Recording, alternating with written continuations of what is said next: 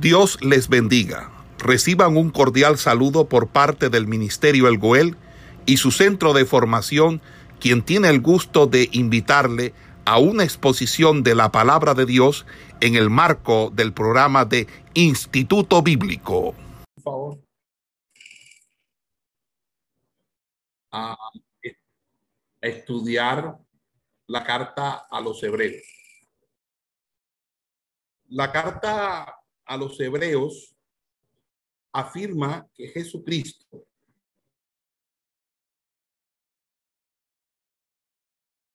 superiores a toda la revelación del Antiguo Testamento. Muestra que Jesús es el cumplimiento y el fin del sistema judío de adoración y exhorta a los lectores a perseverar en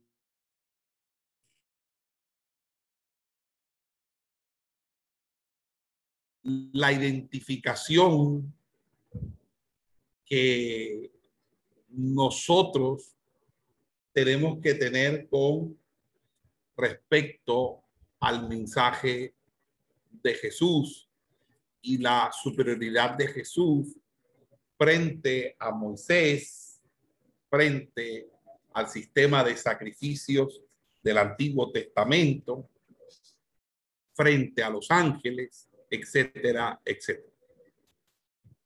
Es claro que el autor de Hebreos escribía a una congregación que lo conocía bien. Pide sus oraciones, defiende su propio carácter, promete visitarlos. Por lo tanto, no es correcto llamar a hebreos una carta anónima en el sentido estricto. Sin embargo, el autor no menciona su nombre. En la historia cristiana ha habido muchas sugerencias en cuanto a su identidad. Algunos dicen que esta carta pudo haber sido escrita haber sido escrita por Bernabé, otros dicen que pudo haberse, haber sido escrita por Pablo, por Clemente de Roma. También he escuchado hablar de Apolos, de Lucas, de Silvano, de Priscila y Aquila, de Felipe el Evangelista, de Pedro y Juan Marcos. Y de estas sugerencias las más antiguas eh, indicarían que los posibles autores estarían entre Bernabé y Pablo. Ya Tertuliano, en el siglo segundo después de Cristo, identificó al autor como Bernabé y da la impresión que esta era la opinión de otros cristianos también y a partir de la segunda mitad del siglo IV, eh, la mayoría de las iglesias generalmente consideraban a Hebreos como una carta eh, de, la tinta del apóstol Pablo. Esto no se debía a evidencias eh, concluyentes, sino a la gran prominencia de que gozaba Pablo y la ignorancia que había acerca de la identidad del verdadero autor de la carta a los hebreos. En el siglo segundo, las iglesias de Occidente no conocían a hebreos como una carta de Pablo y en el Oriente apenas algunos identificaban a Pablo como el autor. En realidad hay, hay muchas razones para presentar, para pensar que Pablo no fue el autor de Hebreos. Primero, cada una de las trece cartas de Pablo en el Nuevo Testamento empieza con el nombre del autor. En Hebreos, en cambio, no menciona el nombre eh, de su autor en ninguna parte. Segunda, eh, segunda consideración es que Hebreos eh, tiene una, un énfasis doctrinal un poco distinto a al que estamos habituados nosotros a hallar en las cartas de Pablo. Pablo, por ejemplo, enfatiza la, la resurrección de Cristo como su obra principal y rara vez menciona su muerte sin mencionar a la par su resurrección. Hebreo enfatiza más bien la muerte de Jesús y la resurrección solamente se menciona solamente una vez y no como el argumento de la obra, sino en el saludo final. También está que Pablo y Hebreos a veces usan los mismos términos con sentidos distintos. Por ejemplo, los términos ley y fe. En Pablo, por ejemplo, la ley puede significar los preceptos morales que uno debe seguir. En hebreo, más bien, el sistema de sacrificios, eh, de sacrificios y ritos eh, que sacrificios y ritos que por el cual el hombre se acerca a Dios. Para Pablo la fe se dirige hacia pasado y requiere que uno no viva por ley. En hebreo, el objeto de la fe son las promesas de Dios y la fe vivir sin ver lo prometido. Entonces el énfasis está en lo que Dios hará en el futuro. Entonces no se trata de que haya unas contradicciones entre el pensamiento en las 13 cartas de Pablo y en las que podemos hallar en hebreo. Más bien son dos puntos de vista distintos, pero que a la vez son complementarios. La tercera consideración que podemos tener es que el estilo de Hebreos no es el estilo de Pablo. Eh, Pablo escribe un estilo impetuoso, como si hablara de viva voz, mientras que el autor de Hebreos eh, habla con un léxico muy pulido, con, una, oraciones de muchas veces más que Pablo la aliteración, que es las palabras que empiezan con la misma letra o sílaba. También utiliza otra figura que es la paranomasia, que es las palabras que suenan semejantes. Entonces, estas figuras no se preservan en las traducciones, pero aún en ellas se pueden notar el estilo más impetuoso de Pablo y el más literario de Hebreos. De todas maneras, la, la, evidencia más convincente de que Pablo no es el autor de Hebreos es la manera en que éste dice que recibió el Evangelio. Indica que él, como sus lectores, oyó el mensaje eh, no directamente del Señor, entonces, sino por medio de otros que oyeron a Jesucristo y repitieron mensaje. Pablo, en cambio, insiste en que no oyó el evangelio de ningún hombre, sino por una revelación directa de Jesucristo. Es decir, el autor de Hebreos no es Pablo. La pregunta es, entonces, ¿por qué razón le han sugerido como autor? Entonces, eh, es poco probable porque la evidencia indica que en el siglo segundo el conocimiento de identidad ya se había perdido. Esto no hubiera sucedido si el autor fuera uno de los personajes más prominentes que, que había en el siglo primero. Entonces podemos concluir que el autor de Hebreos fue un cristiano, fue alguien cuyo nombre no aparece en el Nuevo Testamento. Y la conclusión de que el autor de Hebreos no es ninguna de las personalidades que conocemos en el Nuevo Testamento tal vez no satisfaga nuestra curiosidad, pero eh, no debe amenazar nuestra fe, aunque no conozcamos la autoría humana de Hebreo, sin duda tenemos que creer y, pensar que fue un libro, que es un libro inspirado por el Espíritu Santo. En efecto, el reconocimiento que, que se encuentra o se halla eh, eh, por, el libro da cuenta de que eh, nosotros estamos frente a un autor profundo un autor que tenía un conocimiento del hebreo, de las tradiciones hebreas, del sistema sacrificial hebreo del Antiguo Testamento, que todo eso posibilitó para que el varón que lo escribió lo escribiera con, con, toda, con todo ese peso que puede tener el libro de Hebreo.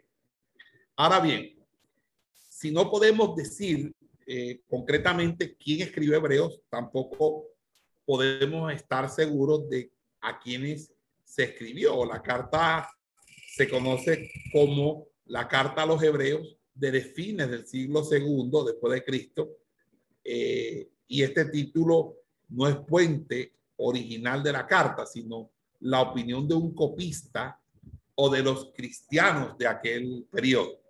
Sin embargo, el énfasis de Hebreos en el Antiguo Testamento y en la teología de los eh, afirma, confirma que sus destinatarios originales debían ser judíos. Entonces, estos enfrentaban problemas y presiones que les tentaban abandonar a Cristo, a regresar al judaísmo, y él escribe para exhortarles y reforzarles. Entonces, la atención que da Hebreos a ángeles, por ejemplo, a lavamientos, a Melquisedec, al nuevo pacto, sugiere que los judíos que recibieron la carta no seguían el judaísmo rabínico, sino un, eh, un judaísmo eh, disidente semejante al que se encuentra en los rollos del Qumran o los rollos del Mar Muerto. Y este énfasis y la manera en que Hebreos lo trata son más características de los escritos de Qumran que las tradiciones rabínicas que se han preservado. Eh, otras evidencias en hebreo indican que sus primeros lectores formaban eh, una iglesia aparte del grupo principal de cristianos en la ciudad en la que vivían. Cuando uno lee el capítulo 13, versículo 24, 13, 24, eh, el autor saluda a todos los santos. Dios, eh, Dios da la impresión de que hubo más cristianos en la ciudad eh, que sus propios eh, destinatarios. Y cristianos que no formaban parte del grupo al cual escribe. Entonces, es posible también que la pronta pérdida de la identidad del autor y de los destinatarios se deba a que esta iglesia era un grupo pequeño de cristianos que no tenía quizás la prominencia del grupo principal de su ciudad. Entonces, la pregunta que surge es, ¿dónde se, se encontraba esta iglesia de cristianos judíos? Igual que en la cuestión acerca del autor, los comentaristas han surgido muchas posibilidades. Por ejemplo, eh, este, Jerusalén, Samaria, Cesarea, Antioquía de Siria, Alejandría, Chipre, Colosa o una ciudad vecina. Éfeso, Roma, otra ciudad. Eh, así van, eh, por así decirlo, teniendo una lista larga y variada eh, de posibles lugares donde se encontraba esta iglesia de cristianos judíos. Aunque hay muchos detalles que quisiéramos conocer, podemos conocer el mensaje de Hebreos sin eh, saber todas las circunstancias de su autor y de su, de, de su destinatario. Es suficiente entender que los destinatarios eran judíos convertidos a Cristo, que sufrían persecución y que podrían haber enviado la, la persecución por regresar a su creencia judía anterior. Los destinatarios de Hebreos, los destinatarios de Hebreos, enfrentan una nueva situación crítica. Al aceptar que Jesús es el Mesías, no dejaron su fe y sus prácticas judías. Pero ahora llega el momento de separación entre el cristianismo y el judaísmo.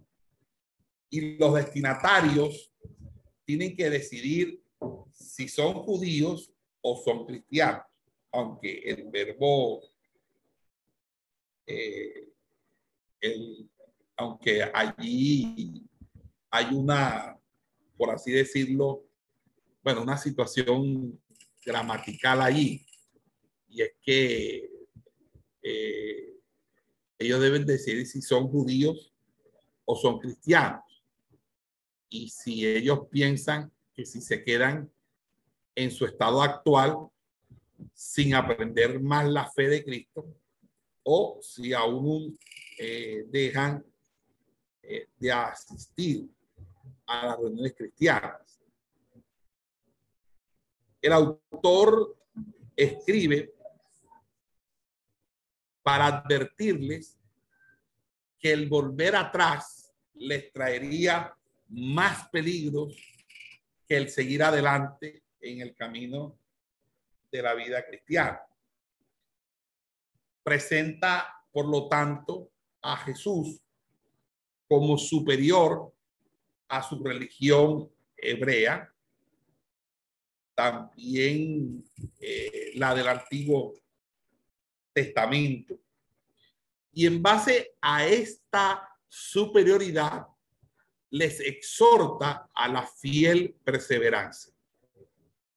El valor principal, el valor principal de Hebreos es su exposición, es su exposición de la revelación final de Dios en Cristo Jesús en relación con la revelación anterior, considerando, eh, por así decirlo, eh, el valor principal eh, es la manera como eh, se puede mostrar que Jesús es la revelación final de Dios, de lo cual el Antiguo Testamento fue solamente una sombra y un anticipo. También se puede concluir, puede concluir que eh, se puede concluir que el, el, respeto, el respeto a la sombra, es decir, si eso es una sombra, viene de venidero, el respeto a la sombra se muestra en aceptar la realidad, no en aferrarse a la sombra. Entonces, el autor exhorta a sus lectores a seguir adelante y eh, en, en del Señor y con la guía del el Espíritu Santo. Eh, fíjense que este libro de Hebreos, este libro de Hebreos, termina como una carta, pero realmente no fue una carta. Hebreo termina como una carta, pero no comienza como carta. La expresión que el autor eh, mismo usa para describir su obra es palabra de exhortación, capítulo 13, 22. Expresión que se encuentra también en la invitación eh, a Pablo para predicar en la sinagoga de Antioquía.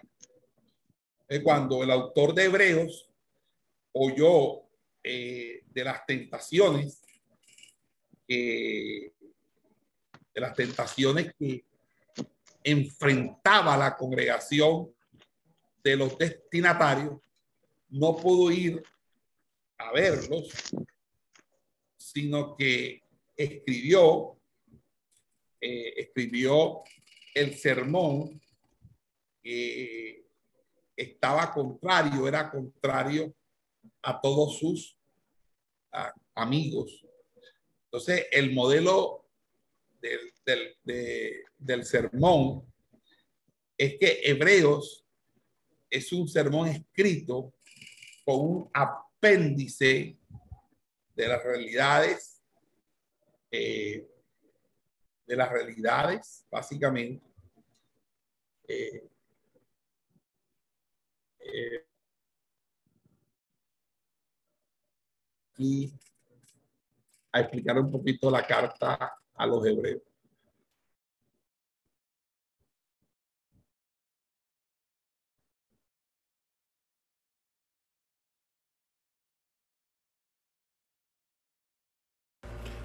Esperamos que este estudio haya sido de bendición para su vida y ministerio. A Dios sea la gloria. Este es el Ministerio El Goel, vidas transformadas para cumplir el propósito de Dios.